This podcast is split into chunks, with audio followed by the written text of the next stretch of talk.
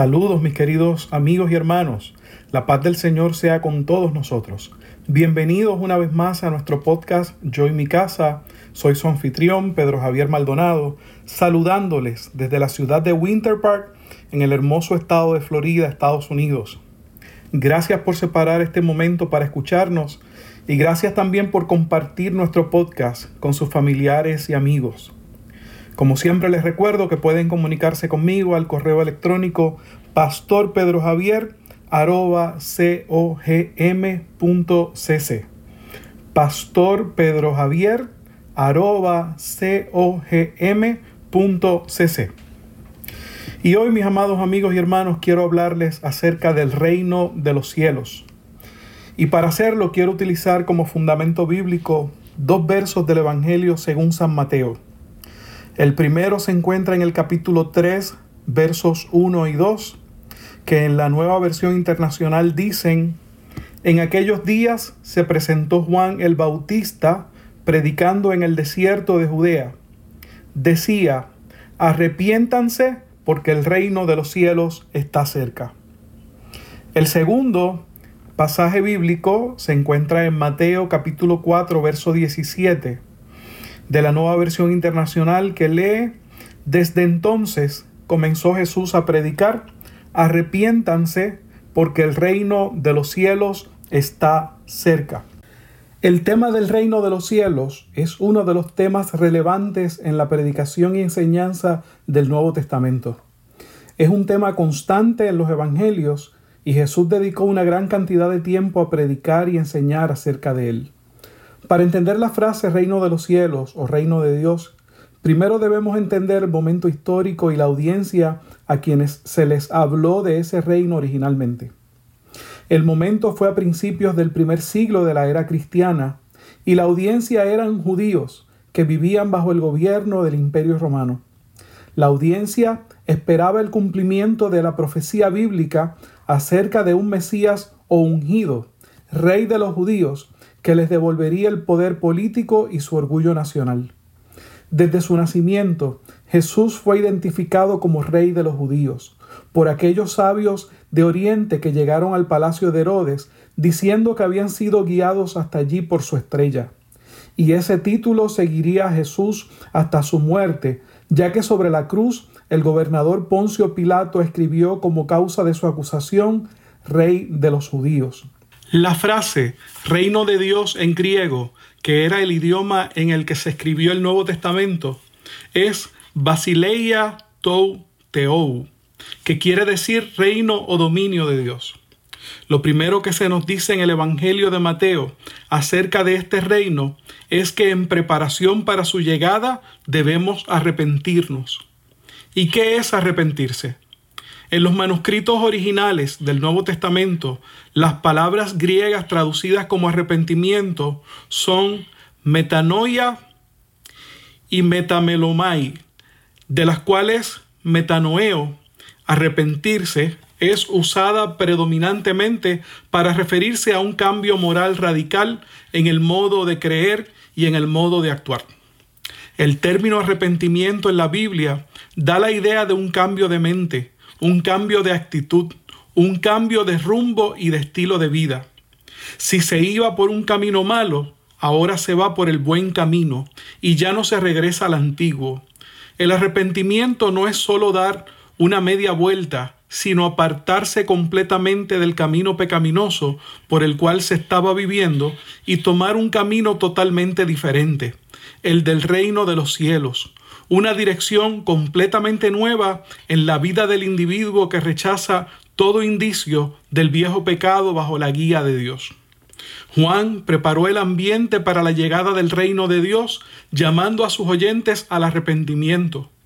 Luego, el rey mismo, Jesús, anunció el establecimiento de su reino, llamando al arrepentimiento. En el Sermón del Monte, el rey sigue hablando del reino y dice, entre otras cosas, que les pertenece a los pobres en espíritu, es decir, a los humildes que reconocen en su espíritu que no tienen los derechos ni los recursos necesarios para obtener un lugar en el reino por sí mismos.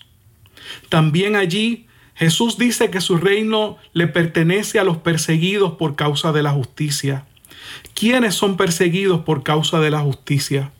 En primer lugar, afirmamos que solo Dios es verdaderamente justo y que sus reglas son verdadera justicia. Por lo tanto, el reino de Dios le pertenece a aquellos que son perseguidos por seguir y obedecer las reglas y mandamientos de Dios. La tentación original, según el relato bíblico del Génesis, fue a desobedecer a Dios para llegar a ser como Dios. La mujer fue convencida de que en desobedecer la orden de Dios conseguiría algo que le haría igual a él. Igualmente, escucho a muchas personas que cuestionan los mandamientos bíblicos y se preguntan por qué Dios prohibiría tal o cual conducta. Según alegan, Dios nos hizo para ser felices, no para reprimir nuestros deseos y aspiraciones. El error está en olvidar la naturaleza de nuestra relación con Dios. Dios es nuestro creador y rey soberano. Sus reglas y normas se fundamentan en su carácter y naturaleza de amor y justicia y deben ser obedecidas siempre. Pero aquellos y aquellas que no aceptan la autoridad de Dios sobre sus vidas, no solo rechazan sus mandamientos, sino que persiguen a quienes sí los obedecen. Pero la recompensa de los que soportan esa persecución por vivir de acuerdo a las justas reglas de Dios es la entrada a su reino. En los evangelios hay muchas enseñanzas más acerca del reino de los cielos y del reino de Dios, pero por la limitación de tiempo solo voy a explicar dos enseñanzas adicionales. Mateo capítulo 7 y verso 21. En la nueva versión internacional leen, no todo el que me dice Señor, Señor, entrará en el reino de los cielos, sino solo el que hace la voluntad de mi Padre que está en el cielo. Como leímos, no basta con reconocer a Jesús como Señor, es decir, como dueño de nuestra vida, ni basta con predicar o hacer milagros. Hacer la voluntad de Dios es requisito de entrada al reino de los cielos. Y la voluntad de Dios es que creamos en su Hijo y le confesemos delante de otras personas. Romanos capítulo 10 versos 8 al 10 nos lo dicen de esta manera. Esta es la palabra de fe que predicamos, que si confiesas con tu boca que Jesús es el Señor y crees en tu corazón que Dios lo levantó de entre los muertos, serás salvo. Porque con el corazón se cree para ser justificado, pero con la boca se confiesa para ser salvo. Finalmente, permítanme leerles Mateo 19, 14, donde dice, Jesús dijo, Dejen que los niños vengan a mí y no se lo impidan, porque el reino de los cielos es de quienes son como ellos. Mis hermanos, ustedes y yo vemos a diario los ataques contra la niñez, tanto aquí en Estados Unidos como en nuestros países en Latinoamérica y el Caribe. Niños son abusados, secuestrados, traficados y abortados. En medio de tanto peligro, Jesús dijo que no le impidamos a los niños acercarse a Él. ¿Cómo pueden los niños de hoy acercarse a Jesús? A través de la enseñanza de las escrituras en la casa y en las iglesias. Hoy más que nunca, los creyentes en Cristo debemos enseñar a nuestros hijos, nietos, sobrinos, a los hijos de nuestros vecinos acerca del amor de Dios. La repetición es un método efectivo de enseñanza. Dios le ordenó al pueblo de Israel en Deuteronomio capítulo 6, versos 6 al 7. Apréndete de memoria todas las enseñanzas que hoy te he dado y repíteselas a tus hijos a todas horas y en todo lugar, cuando estés en tu casa o cuando en el, o en el camino, y cuando te levantes o cuando te acuestes. Si alguna persona que me escucha no conoce la Biblia, pero sabe que acercarse a Dios le puede hacer bien a sus niños, te invito a buscar en la tienda de aplicaciones de tu teléfono inteligente una aplicación que se llama Bible App for Kids. Es una aplicación gratuita que te permite mirar y escuchar historias bíblicas preparadas para niños en español y en inglés. Tiene actividades interesantes y divertidas que les ayudarán a conocer más acerca del reino de Dios, que es de quienes son como ellos. Recuerda, el nombre es Bible App for Kids. Permítanme terminar orando por toda nuestra audiencia y en especial por la niñez. Padre, en el nombre santo de Jesús el Señor, venimos delante de tu presencia agradecidos por la verdad de tu palabra, agradecidos porque todavía en el siglo XXI lámpara es a mis pies tu palabra y lumbrera a mi camino. Señor, nosotros te pedimos que tú nos ayudes a entender a memorizar y a vivir tu palabra, Señor. Que en medio de este mundo la luz de tu palabra que mora en nosotros alumbre también a otros, para mostrarles el camino al reino de los cielos. Ese camino es Jesús nuestro Señor. Padre, también oramos por la niñez. Señor, mira cuántos niños desaparecen, son secuestrados, son abusados, Señor.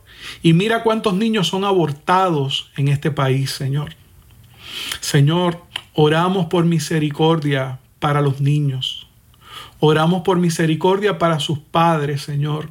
Oramos por misericordia para aquellos que están alejados de ti y en su maldad afectan la vida y las emociones de los niños, Señor. Oramos pidiéndote, Señor, que tengas misericordia y tú los guardes, porque tú dijiste que de ellos es el reino de los cielos. Señor, permite que nosotros, tus hijos, tu pueblo, podamos asumir la responsabilidad de instruir en nuestra casa y en la iglesia a nuestros niños y niñas, Señor. Que podamos sembrar en ellos la semilla de fe que da tu palabra, Señor. Que la fe venga por el oír, el oír de tu buena palabra, Señor. Y que aun cuando ellos crezcan, lleguen a la adolescencia, a la adultez y a la vejez, esa palabra que hemos sembrado en ellos, Señor, germine, dando frutos que glorifiquen a nuestro Padre que está en los cielos. Señor, te pedimos estas cosas y pedimos también, Señor, en este momento, por el presidente de Estados Unidos y por su esposa, pero no solo por ellos, sino por tantas familias afectadas por esta plaga del COVID, Señor. Te pedimos tu misericordia para esta nación y para el mundo. Te pedimos, Señor, que consueles las familias que han sido afectadas por tragedias causadas por esta enfermedad. Señor, y que aquellos que están enfermos, en el nombre de Jesús, reciban el toque de tu mano que es sanador, Señor. Tú eres poderoso para sanar en el 2020. Gracias Señor, porque podemos confiar que esta oración ha sido escuchada por ti y que tú nos respondes. En el nombre santo, glorioso y bendito de Jesús el Señor. Y ahora, mis queridos hermanos, antes de terminar, quiero regalarles, como siempre lo hacemos, una interpretación musical hermosa en voz de mi esposa Eileen y antes de hacerlo, quiero recordarles que tienen una invitación para volver a escuchar nuestro podcast el próximo domingo a través de este mismo medio social. La paz, la gracia y la bendición del Señor sea con todos nosotros, ahora y siempre. Amén, amén y amén.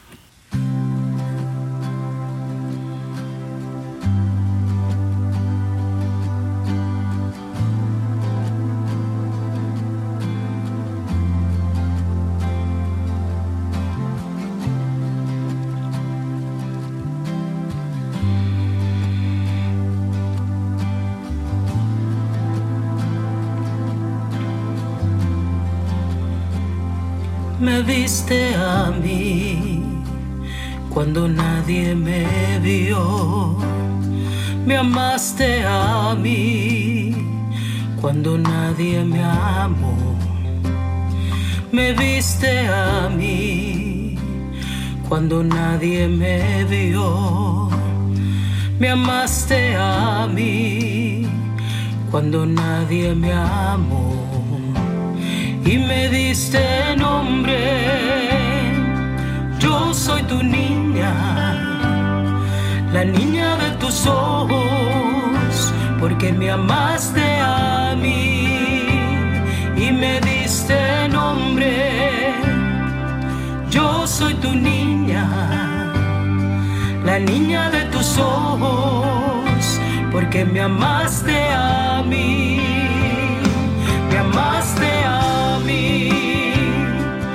amaste a mí, me amaste a mí, me amaste.